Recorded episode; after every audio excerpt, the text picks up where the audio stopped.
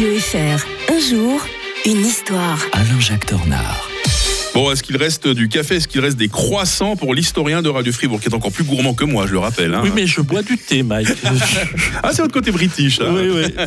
Euh, bienvenue à vous, Alain-Jacques Tornard. hein. On va parler aujourd'hui, non pas de l'Angleterre, puisqu'on a évoqué le thé. Non, non, pas du tout. On va revenir en 26 mai 1860 pour évoquer euh, les affrontements entre maronites et druzes. Ça se passait au Liban. Oui, euh, le Liban actuellement vit un véritable drame. C'est un pays, quand vous pensez qu'on l'appelait la Suisse du Moyen-Orient, et euh, c'est un pays qui est en train de, de s'écrouler. Euh, je vois parce que euh, Fribourg, Fribourg est jumelé avec Rueil-Malmaison, qui est jumelé avec euh, Zouk Mikael au Liban, Mmh. et, et, et, on voit que tout ça s'écroule. On avait même un projet de faire un musée Tintin là-bas. C'était Ah ouais. mais, mais tout ça ne date pas d'hier. En fait, euh, les, premiers euh, éléments qui nous permettent de comprendre la situation actuelle, ben, c'est justement en 1860, sur les flancs du mont Liban au Proche-Orient, au Proche-Orient euh, se produit un affrontement sanglant entre les chrétiens maronites et les druzes qui sont musulmans.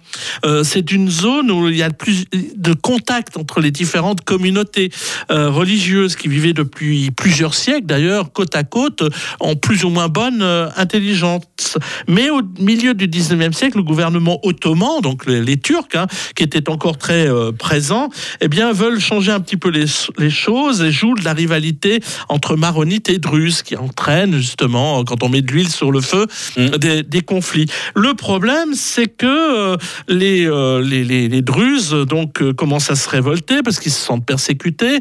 Euh, ils- on se massacre parmi, hein, je ne veux pas faire de, de statistiques de ce côté-là. Ce qui fait, ce qui fait que ça émeut les, les Français. Napoléon III euh, se dit que non, il faut, on peut pas laisser les chrétiens maronites. Sa femme est très chrétienne, donc euh, il faut absolument intervenir. Et donc Mm. euh, on, on reprend, euh, il reprend à, sa- à son compte la vocation de la France à protéger les chrétiens du sultan. Et donc euh, il envoie 7000 hommes à, à Beyrouth et on, est, on établit la paix entre les communautés. Euh, mais bon, c'est une paix qui va être forcée. Donc, et au, le, théoriquement, le, les Ottomans restent maîtres du pays, perdent cette autorité après la Première Guerre mondiale. Les Français ont un mandat sur le euh, Liban qu'ils perdent en 1943. On crée l'indépendance du Liban. On crée cette structure avec un président chrétien, un premier ministre musulman qui semble tenir, mais qui malheureusement aboutira à euh, finalement avec l'arrivée en plus des Palestiniens qui va déstabiliser le pays à cette catastrophe actuelle que vit euh, le Liban et qui pourtant est un pays extraordinaire. Le week-end de Pentecôte est à nos portes, Alain-Jacques Tornard. J'espère que vous allez bien en profiter, ne serait-ce que pour vous reposer.